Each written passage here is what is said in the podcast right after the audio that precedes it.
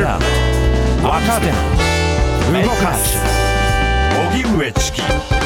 セッション。発信型ニュースプロジェクト荻上チキセッション。荻上チキと。南部ひろみが生放送でお送りしています。ここからは特集メインセッション。今日のテーマはこちらです。メインセッシディスカッションモード。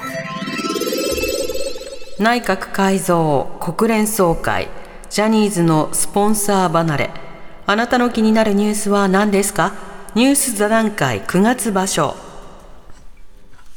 番組恒例企画ニュース座談会のお時間となりました、はい。9月場所でございます、はい。この夏の終わりとともに暑さの終わりとともに座談会を迎えるということになりました、まあ、今月どうだったかって振り返ると暑かったって思い出す方いらっしゃると思うんですけれども、ね。本当に様々なニュースが動いてまして、はい。で動いている最中に国会は動いてませんでして、そのギャップも目立つところではあります、えーセッションニュースコーナー特集コーナーで様々なニュース取り上げていますが改めて振り返ったり時間の都合で取り上げられなかったものを取り上げたりそしてゲストの方の視点を交えながらニュース9月分語っていきましょう。はい、えー皆さんの気になるニュースまだ間に合いますのでお送りください。ss954 アットマーク tbs.co.jp でお待ちしています。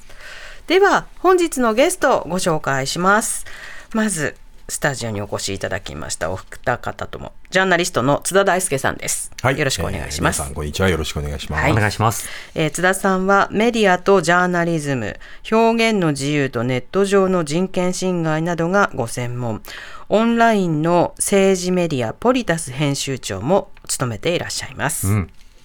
そして、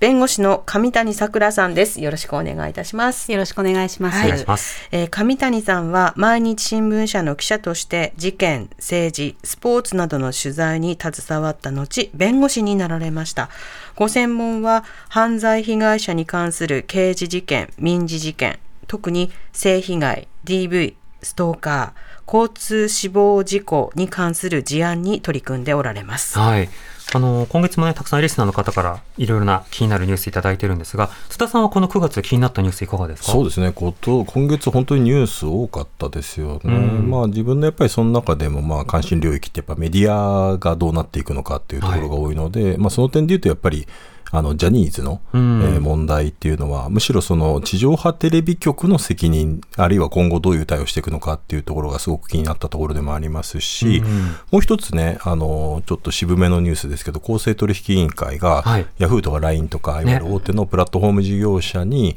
これやっぱ独禁法上問題があるんじゃないか、ニュースを安く買い叩きすぎてるんじゃないかっていうことがあって、まあ、この辺のニュースなんかは、まあ、ようやく山が動いたなっていう意味で注目して見ているところではあります。ね、優越的地位を使っちゃいけないよっていうようなことを公正取引委員会などで定められているんですけれども、確かにニュースを買う側、あのサイトに載せてあげる側が、うんじゃあ大体これぐらいの金額に買えるねって一方的に言えるっていうのは、なんかネットに慣れているとまあそんなもんかなと思い過ごしてきたけれども、言われてみれば問題ですよね。まあだからライバルがいないから、うんまあある種ヤフーのいいねですっごい安い、ね、1PV0.00 いくらみたいなのでね、うん買わなきゃいけないっていう状況が続いてきましたからね。でもこれももう10年とか20年言われてる問題で、うんまあちょっと遅かったなっていう感じはありますけどね。うん、あのこのネットの河川状況とか権威勾配とかについても今後議論が必要なんだと思いますね。上谷さん気になったニュースはいかがですか？そうですね。私やっぱり日頃からあの性被害扱う仕事が多いので、今月もやっぱりジャニーズの件と、うん。あとあの日本版 DBS の臨時国会のあの提出見送りっていうのがありましたから、はい。まあそれについていろいろ考えるところがあったのと、うん。まああとは私の趣味なんですけどね。はい。私あのパリのワールドあのオリンピックの予選はい。で、あの私バレーボールの大ファンでして、ずっとあの夢中で、うん。あのテレビ観戦しておりまして、明日から男子始まるんですけど、はい。あの明日はあの会場に行きます。足を運ぶんですね。はい上谷さんもバレエはやってたんですか？やってたし、今もやってます。や。ってるんですか？はい。あのポジションとかは？ポジションは、まあ、あの6人制なので、うん。あのまあ、接待やることもあればあの、まあ、男女混合なので、どっちかっていうとアタックよりも拾う方が多いんですけど、あー。という感。さっき控え室ではい。そのバレエの雑談をしてたら知らなかったんですけど今男子バレーは今本当にすごいらしくて、うん。男子バレーに大谷翔平選手みたいなすごい選手がいるらしいんですそうです。石川祐希選手、はいはい。あのイタリアってあのバレーすごく強いんですけども、イタリアのチームであの日本人だけどあの首相をしてるんですよ。うん。すごい。すごい。もう多分あの今までのバレーの日本の中でもう歴代最高と言われてる選手がいます。いろんなスポーツの常識がこう変わってるタイミングだと思うんですけれども、はい。まあ、バスケも例えばスリーポイント当たり前とか、ラグビーも日本がねトップ8にこう入っていたりとか、どうですかバレーの方は？もうバレーもそうですね、もう海外も当たり前になってきましたし、うん。あの日本の V リーグにも海外のエースの選手っていうのが各あのチームにあの来たりして、うん。だいぶいろいろ変わってきてはいるんですよね。うん。はい、あのアジア大会も今一生懸命見てます。バレーボールのね、ファンの方に話を聞くと、やっぱり生で見てほしいと。なぜならもう身長が高いプレイヤーたちがダイナミックに動くだけではなくて、本当にそのテクニカルなところも成長してるし、組織がすごいと、うん。あのデータアナリズムとかいろんなものがすごいから見てってよく言われるんですけど、はい。やっぱお感じになりますか？そうです。ね、もう今もう完全にそのもうデータ、データで、どんどんそれによって指示がベンチから飛んで、えー、とバタック打つ方向がどこだとか、あのブロックをあの飛ぶ位置を少しずらせとかいうのが、もうガンガン指示が飛んでるんですよ。であとやっぱ会場行くと、そのアタックの音とかですね、うんうん。あのボコっていう音とかが、やっぱりそれ聞くと、この人はすごいとか、この人はあんまりパワーないなっていうのは一目瞭然。へーこれもうバレエ特集をセッションでやった時にゲストにそうですねお招きするといいんじゃないですか。昨日神保哲夫さんをお招きして、あの、はいラグビーの特集をしたんですけれども、はい高谷さんではバレーボールの特集、よろしくお願いします。お願いします。では早速なんですが、えーいろんなニュース紹介していきたいと思いますけれども、はいまずはこれらのメール紹介しましょう。はい、えーラジオネームアイコンさんからいただいたメールです。どうもありがとうございます。私が今月気になったニュースは岸田内閣再改造についてです。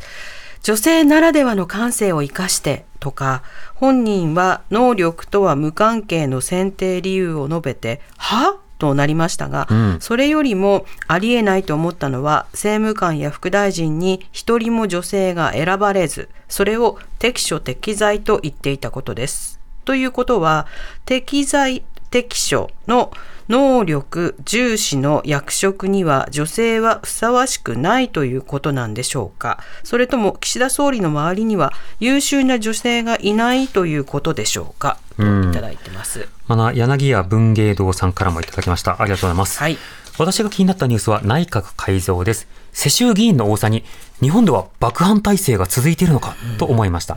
岸田さんはそれで現状を維持できると考えているのかもしれません。しかし昔のやり方を変えずにいたら常に進め続けている世界から日本が取り残されるとなぜわからないでしょうかといただきました。津田さんまず内閣改造についてはどう注目されましたか？いやーびっくりしましたよね。だから、まあ、あの、閣僚の発表の後、ちょっと時間差があってね、うんあの、副大臣と政務官っていうのが発表されて、ゼロというのはまさか思わなかったので、うん。まあ、それはまあまあちょっと海外からねどうやって見られるのかみたいなことを本当に気にしてないなくてかつやっぱりもう派閥から推薦したリストをもうそのまま順送りでやってこうなってるんじゃないのっていうですね、まあ、なんか本当に内向きな永田町の理屈だけで決まったものだとも思いましたし、えそして今あの柳家さんのねメールにもあったようにやっぱ世襲っていうのも一つポイントで、うん。まあ、今回あの閣僚で5人じゃないですか、はい。5女性が。人あの、まあ、最多タイではあるんですがただ新入閣した3人って全員世襲なんですよね。うん。だ。から世襲って本当にそれって女性登用って入れるんですか？もう金から何からいろんな権力の基盤っていうのをそのまま受け継いでるだけの議員じゃないですかっていうこともあるので、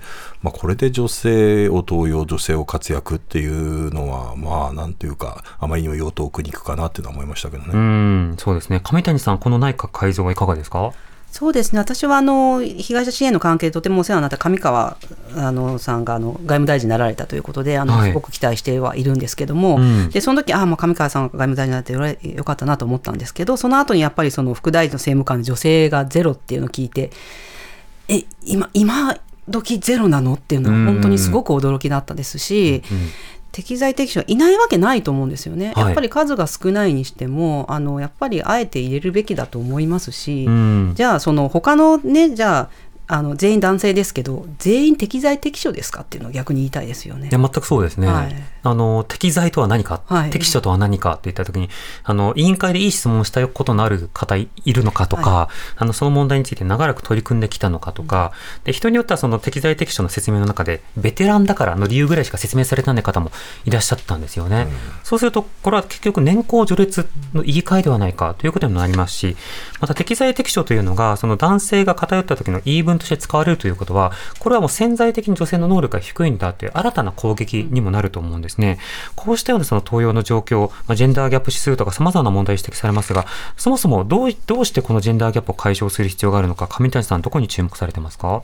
あのやっぱり、あのまあ、男性だから女性だからって私は基本的にはないと思ってるんですね、やっぱり個人の能力っていうものがあると思うんですけれども、はい、そこに個人の能力に行く前にそういってまあ男性社会ってこれバイアスをかけられてしまうってことになるとやっぱりその活かせる能力が活かせないっていうところあると思うんですよね。だからあのそこであのなんていうのかな、まあ、例えば今回もそうですけどよく政治の選挙の時のあの集まりとか見たり、まあ、その経済界の人の会合とかテレビで出てくると、はい、まあ申し訳ないけどおじさんとおじいさんばっかりなんですよ。うん、でこの人たちであの例えばその日頃の多分子供はいるかもしれないけど子育てはしていないだろうとか、まあ、いろんなことがやっぱり偏ってると思うんですよね。うん、でそういうことをすると、まあ、例えばその森さんとかがその女性は話が長いとか言ったことありましたけど、はい、まあ、私はある意味当たり前だよと思ってなぜかというと女性ってめったにそういうとこ呼ばれないから一回呼ばれるといろんなこと言ってこうと思って、うん、ついついやっぱ長くなるっていうのは私もあるんです。はい、もう二度と呼ばれないと思うから、たくさん言っとけっていうんで。だからこれもこれもと。で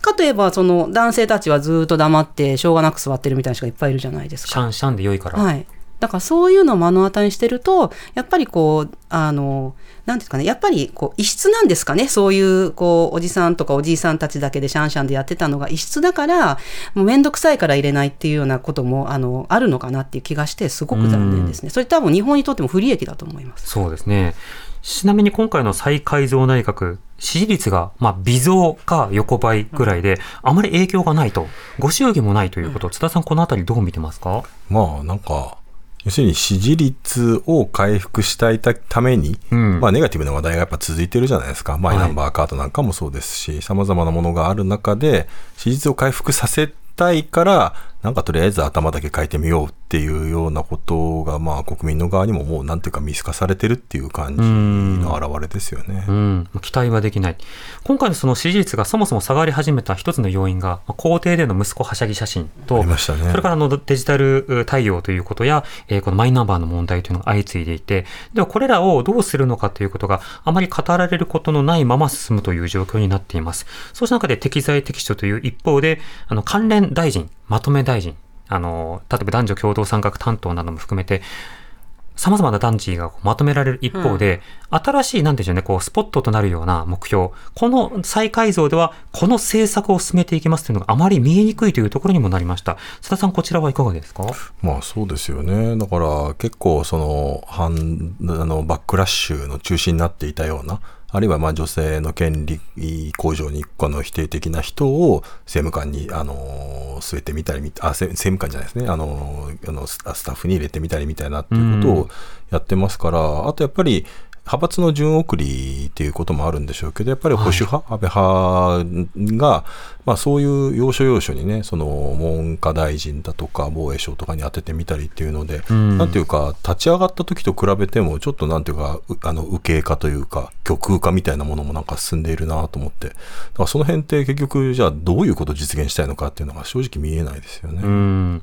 あとはその萩生田さんなどがね、まあ、重要なポストに据えられたりなどを含めて、旧統一教会の関わりという点で言うと、はい、あの、さらに進めるつもりはないのかなというような疑問も湧いてくる。さらに今日のニュースでも取り扱いましたが、こういったメールもいただいてます。はい、えー自民党の杉田水脈議員が SNS にアイヌ民族を揶揄する投稿を行い、札幌法務局が人権侵犯認定したというニュースが気になるというラジオネーム、ラクーさんからのメールです。うん私はゲイで LGBTQ+ への差別的言動がインターネット上に溢れていることが見過ごせず、いわゆる LGBT 差別禁止法ができたら、どの程度の実行力があるのか気になり、先行事例であるヘイトスピーチ解消法について調べました。私が調べた限りでは、個人や団体を特定しないインターネット上のヘイトスピーチでは、罰則が適用された事例は確認できず、実際に現在でも多くのヘイトスピーチを目にします。結局今回の杉田議員に対しても国会議員を辞職するどころか自民党の環境部会長代理というニュースもあり私から見ると何ら影響のない軽い注意程度で済んでしまうのかと非常に落胆しました。うんこの差別禁止法などが、まあ、なかなかできないということ、そして具体的なヘイトスピーチや問題発言などについて、対処が緩いということ、こうしたご指摘いただきました。上谷さん、いかがでしょうか？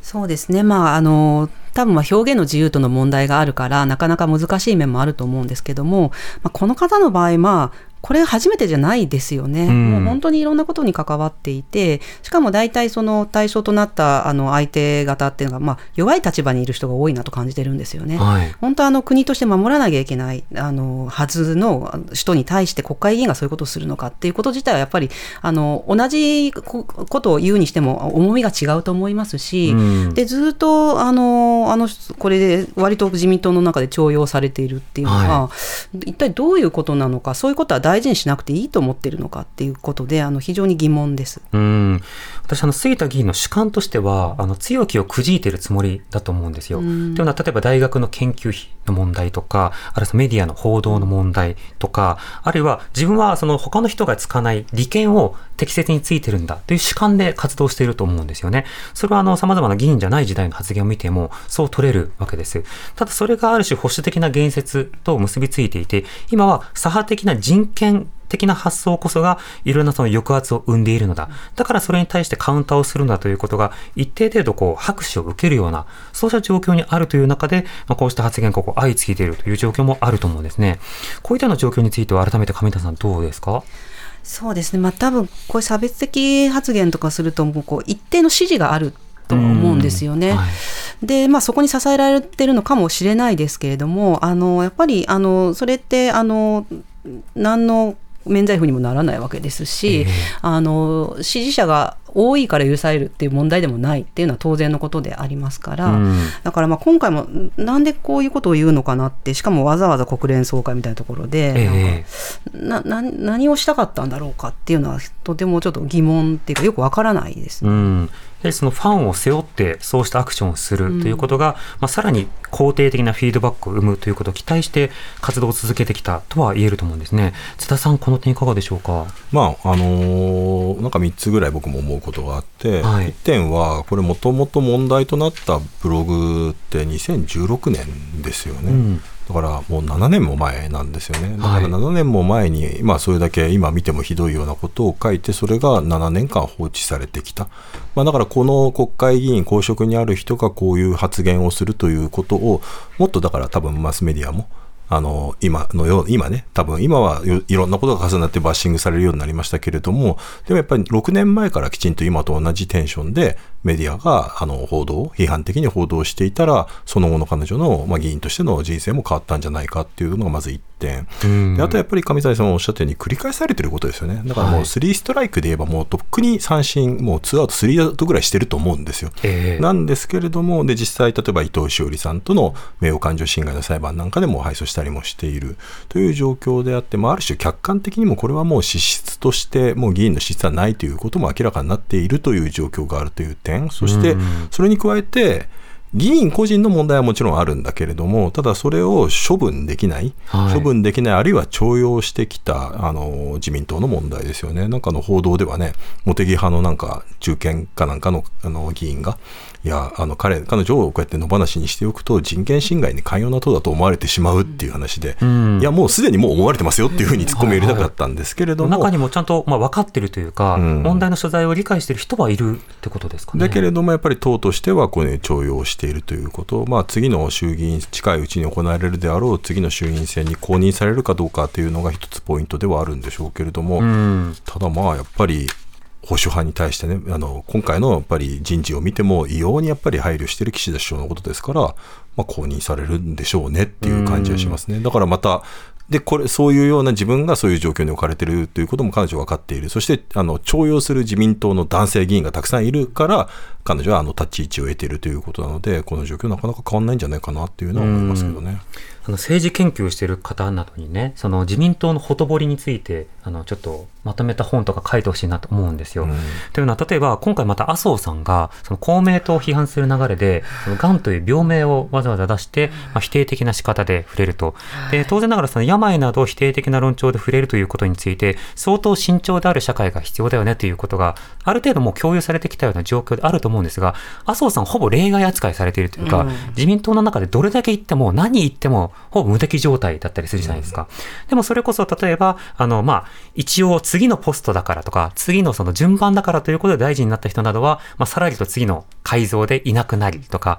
さらりとまあ辞めさせられたりとか、あるいはその大臣でなかった場合においては注意で割るとか、この自民党のほとぼり感覚ってどうなってるのかなっていうのは、すごく気になってますね。このがん発言などは津田さんどうですか？麻生さんの。まあ、論外ですし、ただまあ結局それを言ったところで、本人には何のダメージもなってないどころか、むしろそれによってよく言ってくれたみたいにね、思ってる人もいるところが、まあ深刻ですよね。麻生節とか言われたりしますもんね。まあ、それ石原慎太郎さんもね、全く同じような現象ありましたけれどもね。んうんただ、まあ、あの、他方で考えると、まあ、それぐらい、やっぱり、あの、今の自民党執行部にとって、まあ、公明党が、やっぱり連立を組んでる時に、なんだかんだ言って面倒くさいんだなっていうのが透けて見えますよね。ただそういう中で今、大阪のあの維新との関係で、はい。だいぶやっぱり、あの公明党にとって特別な場所である大阪で議席を失うかもしれないというぐらい維新の勢いが強くなっている時に、やっぱりあのある種の揺さぶりの発言でもありますよね。うんまあ、そういう揺さぶりたい時に何を言ってもアンタッチャブルとか許される麻生さんの発言っていうのは非常にやっぱりうまく使われるっていうところでもあるのかななんてことは思いましたけど。うん、ガス抜き的ということですね。実際あの TikTok や YouTube ショートなんかのいろんな動画などでは、政治家の方が何かこう強い口調で言った瞬間っていうのが大変こうバズる。あのそれこそあの例えばあの石原慎太郎さんの動画とか、あの橋本龍太郎さんの動画とか、昔の政治家のまあ瞬間を切り取った動画とかが、すごく肯定的な仕方でネット上でこう評価を呼ぶということはあって、で、上げてる人たちがファンかどうかはともかく、バズるコンテンツって別の人も別の人もまた上げ続けていくんですね。そうすると、あ、これが受けるんだということで学習して、ある種のまた、えー発発言を繰り返す政治家が続いてくるということにもなりそうですね。そういうのもね、そういう TikTok の動画とかももしかしたらどっかのウェブ制作会社がね、委託を受けて受けてるか、作ってる可能性だってあるわけですよね、やっぱそう考えざるを得なくなっちゃうので、だから例えば、そのステルス政治、規制法とか、政党がお金を出して自分たちの PR をするのまではいいが、自分たちの正体を隠して、他の政党を批判したり、何かこう何かをかっこいいと思わせたりっていう、そうした情報工作を規制するような法律、こういったこと欲しいなとは思いますけどね。まあそうですよね。まあそれぐらいやっぱりネットが政治に与える影響はやっぱ無視できなくなってきているということでもあると思いますね。うん。さてでは、アンタッチャブルという点では、次のメール紹介しましょう。はい、えージャニーズ世代ではないけれどという方からのメールです。ありがとうございます。やはりジャニーズの問題です。被害に遭った少年たちの傷は生涯消えないことでしょう。知っていながら黙殺していた事務所の大きすぎる責任、勇気ある告発でやっと加害問題が明らかにされたにもかかわらず、誹謗中傷に悩まされる被害者たち、そしてこの問題の片棒を担い担いでいたメディアの犯罪的な姿勢にも怒りを感じます。なんとなく反省しているようにしか見えません。どのような責任の取り方が必要かということは正直言って分かりませんが、今のままではいけないと思います。といただいてます。はい。それから、たぬき村の直子さん、ありがとうございます。今月私が気になったニュースは、ジャニーズ事務所が創設者の加害を認めた会見です。被害に遭った人がたくさん名乗り出たり、先日のセッションの特集、えー子供への性加害はなぜなくならないのかを聞き、同じような性被害でまだ表に出てない被害者がたくさんあるのかもしれないと思いました。安心して暮らすために性教育、DBS、性犯罪者の認知の歪みの治療が必要だと分かりました。逆に性教育を遅らせ、過不調性を守ろうとし、男女格差は広いまま、今の社会を守ろうとしている現政権って、この問題、この犯罪を助長するんじゃないのかとゾッとしましたというご意見もいただきました。亀谷さん、この問題についてはどうお感じになりますか？そうですね、あのまあ、これ、本当あの、ジャニーズに特別な特殊なあの事件じゃないと私は思ってるんですね。うんで確かに長期にわたって一人が多数の加害を与えたっていうところでは、割とまあ珍しいケースであるんですけども。突出した事案ではあるけれども、はい特殊ではない。そうですね、まあ、あの例えばこう長年例えばスポーツのあの強い強豪校の監督とかだったらあり得る話です。はい、ただあのこういう子どもたちが多く被害に遭ってるっていうのはあのこれまでにもたくさんあって今それこそ30代40代50代になってから相談に来られる方いっぱいいらっしゃるわけですよ。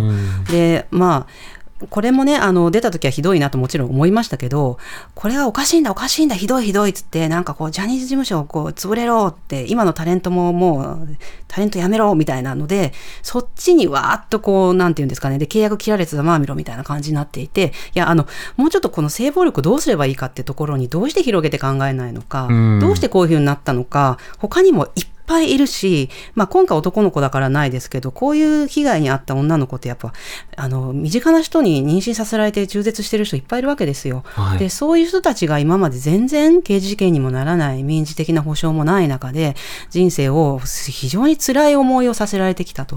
で、何十年も経って少しずつやっぱ相談に来られるようになったっていうのがいっぱいあるのに、うんうん、そういうところには全く話が広がっていかない。で、えー、ジャニーズのあそこの会社は契約を切るらしい、なんだとか、あとそういう話ばっかり中心で、じゃあこれに関わった人どうするのってメディアもそうだし、知りながら契約してた企業もそうだし、自分たちはが悪く言われないように安全な立ち位置をとって、一緒になってジャニーズを叩くというようなこう様子を見ていると、あ、もうあのこの国はもう子供の性被害とかそういうのをあのなくそうって気はないし、全然それをその人たちを理解しようとする気もないし今そうやって声を上げてくれたあの元ジュニアの人たちを本当に助けようとは全然してないなという気がしてとってもなんか残念な気持ちしかないですね。うん重要なのはまず被害者救済と、はい、それから再発防止、はい、でこれらの2つを達成するためには、まあ、真実の究明というのが前提にあると思うんですね。はい、その中で今のそのスポンサー離れというのは、まあ、2つあの分けるとするとやはり見たくないものも見たくないみたいな格好で、まあ、退けるっていう、まあ、漂白をするような動きというのもあれば一方でやはりその変わっていく本気度を伝えるためには企業なども声を上げてほしい。その意味で撤退することがジャニーズや芸能界やメディアに対するメッセージになるはずだっていう、まあ、間接圧力として捉えている向きがあると思うですね。こうした動きについて改めて上谷さんいかがですか？あのー、まあ、様子を見ますと。で、あの、変わったその様子を見て、今後あの対応を決めたいって言ってるところはいいんですけど、企業の皆さんも多分、あの、ある程度なんとなく知っていて、あの、そういうことが行われてたんだろうなっていうのは、まあ、あの、元ネスレ社長の方とか、あの、おっしゃっているから、まあ、そうなんだろうと思うんですよね。で、そうするだけじゃなくて、自分たちもそれに加担したことは間違いないのだから、それだけじゃなくて、どうして、あの、ジャニーズの人たちが救われるようなところに手を差し伸べないのか。例えば、あの、被害救済に自分たちのお金を出すとか、で、今、東山さんが社長になって、まあ、何の、多分経営者としてよくわからないのに誰もしないからっていうふうに据え置かれて、それでまあちょっとおたおたしてる感じありますよね。はい、そしたら、その、あの、自分たちの会社の経営のスペシャリストを送り込んでね、立て直しにあの協力するとか、それなりに協力をして、あの、こういうのを皆さんを救っていきましょうというようなことをどうしてしなくて、完全シャットアウトでうち関係ないからっていうような突き放し方が、私はすごく違和感があります。うん。火中の栗拾えって声でこう背中を押しているような図式にはなってますね。はい津田さんいかがですか？そうですね。もう、あの、上谷さんがほとんどおっしゃっていてくださったかなとも思うんですけれども、やっぱり、なんていうか、空気で、あの、とりあえず CM 打ち切りっていうのが広がっていったなっていうところがすごく気になってますよね。だから、あのー、本来であればね、まあ、もちろん、その、なんだろう、上場企業とか、今、あの、機関投資家とか入ってるようなところは、当然そういうの厳しく見られますから、はい、だからまあそこである種自分たちのリスクを減らすっていうのは、あの、対応としてはわかるんですけれども、ただ、あの、2011年に国連が定めたビジネスと人権に関する指導原則っていうのは、やっぱり取引先にもっとちゃんとコミットして、人権侵害を防止是正救済っていうことを求めているので、だからその点で考えると、本来やるべき対応はもう切っても一切かからないようにしますではなくて、むしろ関わったことで取引先の影響力を行使するっていうこと。だから今回その、例えば花王とかモスバーガーとか富士屋とかって一旦継続を表明した後やっぱやめますみたいなすごい二転三転した企業もありましたけど、ああいうの一番良くないなと思っていてむしろあの P&G なんかは継続を表明した上で厳しくジャニーズに事務所に対してガバナンスなんかの強化を求めて監視もしていくっていうことを言って多分あれあれの対応が正解だと思うんですよね。ただ現実問題としてやっぱ9月7日の記者会見のものでは正直そのガバナンス改革みたいなもの株も手も出さない名前も変えないっていうような、えー、スキームもあの時点ではっきりしなかったっていう時点なのでまああれでは確かに継続が続けられないっていうふうに企業が判断するのも当然だなとは思ったんですけれどもでもそれをちゃんと改善するように今いろいろな企業がジャニーズ事務所に対してプレッシャーをかけていくっていうことそういうふうに考える必要はあるんだろうなというのは思いました。もう一点ちょっと思ったのが、はい、あのー、やっぱりあの上谷さんがねさっきおっしゃってたその性加害性暴力、まあ、性虐待をどう社会としてなくしていく方向に今回のあの事件をつなげられるのかっていう視点もすごく大事だと思っていて、うんうん、あのよくあの比較される BBC のあのジミー・サビル事件っていうのがありましたよね。うんうん、まああの10年ぐらい前に発覚して、2016年にまあ調査報告みたいなのが出たやつなんですけど、似てるんですよ、やっぱり確かに。はい、長年にわたって続いていた、そして被害者の数が数百人から千人ぐらいにいるだろう。そして周りは気づいていたけれども、まあ、組織ぐるみで隠蔽して、まあ、メディアなんかも加担していたっていうこと、これもそっくりですね。そして加害者が生きてる時には警察も政治も動かなかった。ここまでほぼジャニーズ事件と、えー、ジミー・サベルの事件と同じなんですが、やっぱりその後の対応が全然違ってて、イギリスってその、やっぱりあの事件が発覚した後に、えー、ジミー・サビル、加害者を擁護する人はほとんどいなかったんですね、言論人とかで。ところがところが日本って意外とやっぱ擁護しますよね。えー、まあ、事件そのものは擁護しなくても、でもあの偉大な功績があった人だみたいなっていう言説をやっぱり著名な人でもしてしまうっていうのは、まず擁護する人がいないかどうかっていうこと、あとやっぱ子供に対する性暴力であるっていうことの重みっていうのがやっぱり全くイギリスと日本で違うっていうのがまず1点です。でそして多分そこから先が違いが日本って今政治が全く動かないですよねこのジャニーズ問題に関して。はいはいであのジミー・サベルの時はイギリスの政府が動いてその後警察に社会的地位がその関係性を利用してハラスメントを行うものを捜査する専門機関作ったんですよねイギリス警察の中に。で今も1100人以上が捜査中っていう状況ですからここはままさにその性暴力をなくすためにどうするのかっていうんで警察の改革機構改革が行われたっていうことで、まあ、政治と警察が動いた。これも大きな違いです。そしてそしてもう一つだけえー、BBC はやっぱり今回あの事件が起きたんで第三者委員会作ってるんですよね。今回のジャニーズの特別チームみたいに第三者委員会して検証を行ってるんですけど今のところそれやってるのないですよね。ね。NHK があの局内の番組、まあ、日テレもやるって言ってます、ね、TBS とか国会の動きとか必要な議論は5時台に伺います、うん。はい。発信型ニュースプロジェクト。TBS ラディオ905-954おぎゅうえちきセッション荻上チキセッション、今日の特集メインセッションテーマはニュース座談会9月場所。あなたの気になったニュースなんですか？ゲストはスタジオにジャーナリストの津田大介さん、弁護士の上谷さくらさんをお迎えしています。引き続きよろしくお願いいたします。お願いします。ますさて、必要な政治的議論ということで津田さんにお話しいただいてますけれども、今後の動き注目などはどうでしょうか？まあやっぱりテレビ局が検証できるかですよね。あの BBC のように第三者委員会をやっぱりちゃんと作ってやる。今のところ事故のあの内部調査でしかやってないということ、あともう一個多分大事なのが、なんで2004年のあのジャニーズ事務所から週刊文春に対しての名誉毀損裁判で、まあ、それが最高裁であの確定したとき、まあ、あの時記事の内容は真実だったっていうことが確定したときに報道できなかったかっていう、すごい狭い話の責任しかしてないんですよ。うん、そうではなくて、その後ずっとジャニーズ事務所と関係性が深かったこと、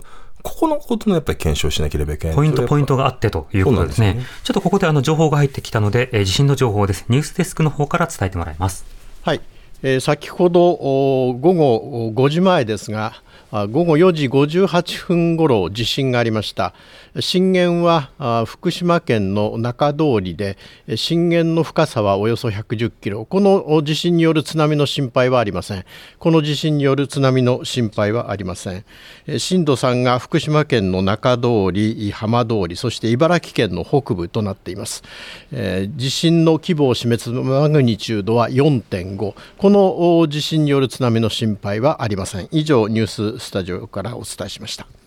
ありがとうございました。地震の情報でした。さて、あの、検証ということですと、BBC との違いという点で言うならば、特定企業の中だけで起きたものではない、えー、一つの業界のパワーを使っているということで言うと、うん、各局の調査というよりは横断的な調査というものがさらに必要となってくると思うんですね。で、加えて、このジャニーズ問題について追いかけてきた方などの話では、やはり、そのテレビだけではなくて、新聞だけでなく雑誌などにおいて、その露出したりコーナーを持ったりすることによって、あの、一つのファンダムを育てていく。ファンカルチャーを育てていくというものもあったので、実は放送文化だけではないよねっていう話もあったりするわけです、ね、出版もね、そしてレコード会社もそうですよね。はい。そのあたりの横断的調査のあり方などについては津田さんいかがですか？まあ、あの、責任の重さみたいなのは多分違うと思うんですよ。だから新聞業界もそうだろうし、出版業界とかもあるんですけれども、ただやっぱり一番、なんていうか公共性が高くて、その公共性を歪めていたのはやっぱり地上波テレビだと思うので、僕はやっぱり地上波テレビは第三者による検証が不可欠。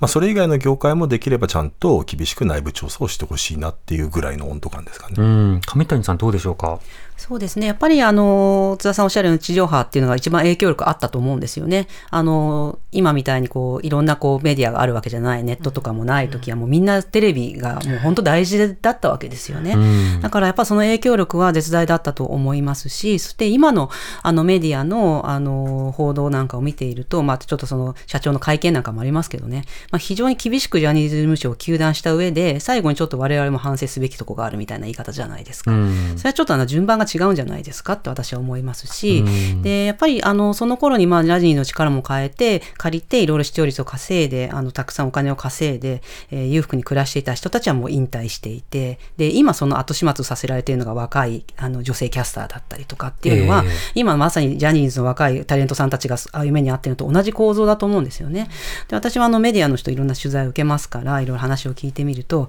やっぱりあのその現場の記者とか心ある人たちっていうのはもう本当ね会社を見てるともう気が狂いそうですと。自分たちのこと棚に上げてね。であのこちらがその報道の人たちとかそういう人たちが動こうとしても雲隠れすると。いうような話も聞いてるんですね。そんな情けないことじゃ本当ダメだし、やっぱりあの、まあ確かにその性に関する意識っていうのはここ数年でだいぶ変わりましたから、はいはい、当時はそうじゃなかったんだよっていうのもあるかもしれないけれども、それはそれできちんとそういう説明をして、やっぱ検証すべきだと思うんですよね。だからそこをなんかそう逃げてどうするっていうのはまずありますし、あの、まず、あの、いろんなね、まあ、報道って結構その自分のこと棚に上げて人を批判するみたいな面がありますけれども、もうさすがにもうこれに関してもそれはやめてですね、実際被害に遭ってきたのはもうたくさんの子供たちですから、まず自分たちのことをしっかり検証するっていうのを本当にあのやらないと、今あの若い人テレビ持ってない人多いですからね。うん、はい、はい。だからもう本当もうなくなるよっていう覚悟でやった方がいいと思います。うん。あの、広くは例えば民放連や雑誌協会など、まあ、協会などを挙げて、あの、各、えー、局、各企業、横断的にまあ同じフォーマットでこう調査をして、で、どれだけの被害があったのかということを把握をする。でもこれを業界風土の改善というにつなげるのであれば、ジャニーズ問題は一つのきっかけとしながらも、他の事務所とか、あるいはその局内でのハラスメントとか、そうしたもののどういった点を改善してほしいか、告発というよりは改善のための、そうした下地作りというのは必要だと思うんですね。で、加えてこの調査の話が具体的なその解決につながる。たまたまあの、最近韓国に取材に行った時に朝鮮戦争の取材に行ってきたんですけれども、はい、その時には真実和解委員会などが何か答えることに作られる風土が、まあ、作られてきたと。要は真実なくして和解なしと、まずどんな事実があったのかということを検証して、そして何を対処すべきなのかということを把握をするという発想が、まあ、重視されてきたのがここ20年だという話を伺ったんです。まあ、そうした時に今回もやはり真実なくして和解なしということであれば、まずは事実の把握、これが重要だと。一方で和解や再発防止のために、いろんな議論がある中で、日本版 DBS の議論、これは上谷さん、あのどういうふうに注目されてますか？これはですね、やっぱりあの子供に接する職業からそういうあの小児性愛者をあの排除するっていうのはやっぱりすごく大事な視点なんですよね。で、私もあの日本版 DBS 一生懸命こう導入しようとしてあの活動していらっしゃった方なんかとだいぶ意見交換をして、これはぜひ日本版作ってほしいというふうに思っていたので、うん、まあ子供家庭庁で本格的な議論なされた時は本当良かったなと思ったんですけど、はい、ちょっとあまりにもちょっと議論が深まらないうちに、えー、成立させようとしすぎたなと思って、で、ちょっとその有識者会議の議論とか見てましたけど、ちょっと時間が足りなさすぎてたんですよね。で、果たして私ちょっと悩んで、これを先送りした方がいいのか、ちっちゃくてもいいか、とにかく作ってしまって一回、そこから広げていけばいいのではないかとか思ってたんですけど、はい、やっぱり、えっ、ー、と、議論が時間が足りなかったのと、あの小さくてもいいから一回作っちゃえっていうのもそれも一つの見識だと思うんですけど一回法律作ると次の見直しまで数年かかりますよね、うん、そうするとその間にほとんど使えないような法律ができててこれは何だっていうふうになってしまうと。いうことはやっぱり子どもにとって不利益ですから少し先送りになってももっと中身を充実させたものをきちんとやっぱり整理させるべきだと思うんですよね、うん、ですからまあ今回ちょっとあのあの臨時国会見送りになりましたけども、まあ、通常国会までまたしっかりと議論をして、はい、今度はその国会にもあのちゃんとあのその議論に耐えうるような法案としてであのある程度しっかりしたものを作ってほしいなと思ってます。うんでは続いてリスナーの方からメールいただいてます。はい、えー、ラジオネームマリア観音さんからのメールです。どうもありがとうございます。私が今月気になったニュース、インボイス制度反対の動きについてです。先日の国会前の集会は SNS を通じていろんな人の声を聞きました多くの署名が集まったり全国でも反対活動がされているのに全然インボイスについての報道がなされていないように感じますそもそもインボイス制度自体がどのようなものかも理解が進んでいないのではないかと思います。10月からどうなってしまうのか不安です。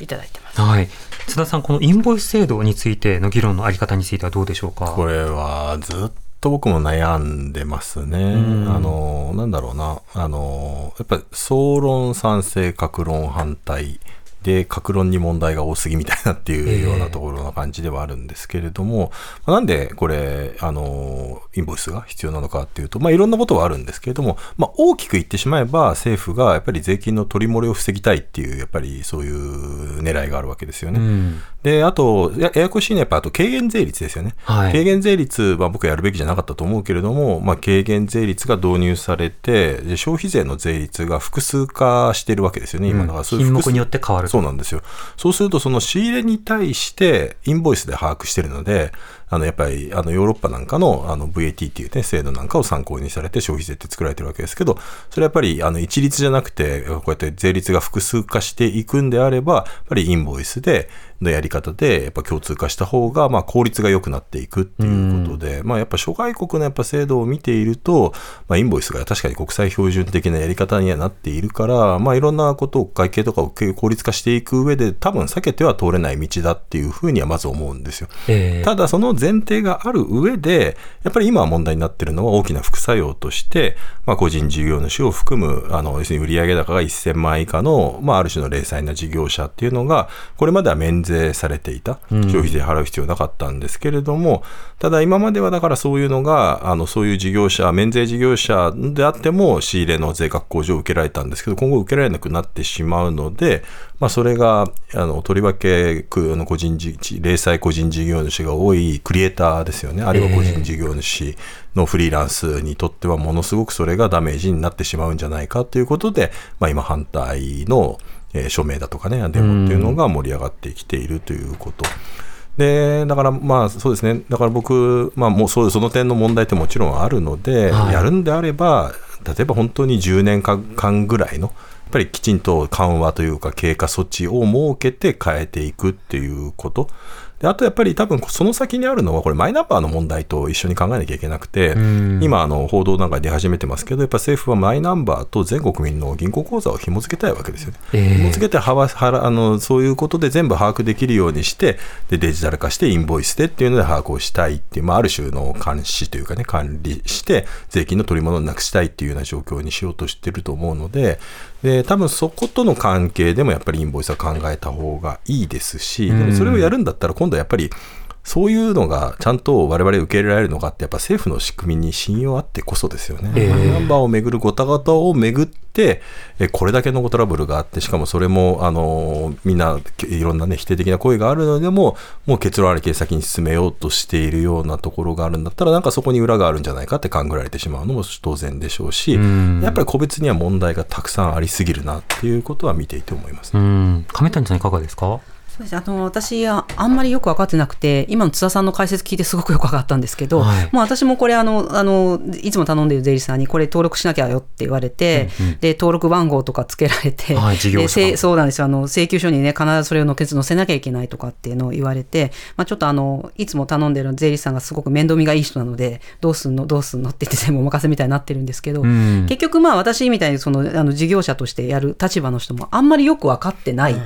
ていうことですよね。はい、だから、あのー、なんか聞いてはいたけど制度が変わるらしいって言って、ちょっと面倒くさくなりますよとか、請求書の出し方変わりますよって聞いたんだけど、それ以上のことがちょっと情報がよく入ってきてないというか、あの、あんまり分かってなかったんですよね。だから、あのー、多分皆さんそういう人が多いんじゃないかと思って、で、10月1日からって言って、もう時間ないどうすんだって感じで、わこれ大変だ大変だって言って、今すごい、なんか署名とかもすごい数になってるみたいですけど、やっぱりこれその国の準備とか、その説明に費やす時間が足りてないんじゃないかと思うんですよね。私今日この話あるっていうのはちょっとあの事前にあのいろんなホームページに勉強してたんですけど、はい、それでもちょっと分かりづらいですね。段階だと。はい。だからもうちょっとどういうことなのかっていうのを時間をかけて、あの、どんな立場の人にも分かるようにやっぱ税金のことですから、ちゃんと説明してほしいなと思いました。うん。まあ、一つはまず事務コストが増えますよね。はい、でそれから短期的に実質増税になるということですよね。うん、それがこの例えば物品が高くなっているような状況の中で追い打ちになってくるということもあったりする。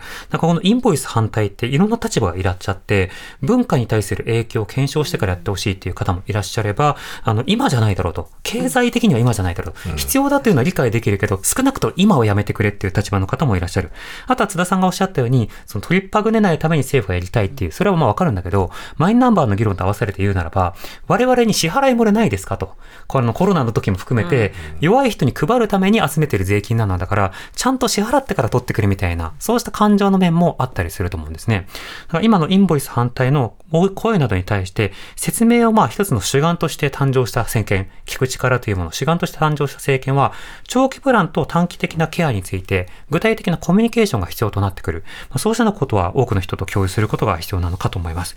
まあ、他には、えー、沖縄をめぐる裁判、辺野古をめぐる裁判であるとか、野球の動きとか、ラグビーとか、はい、それから関東大震災100年など、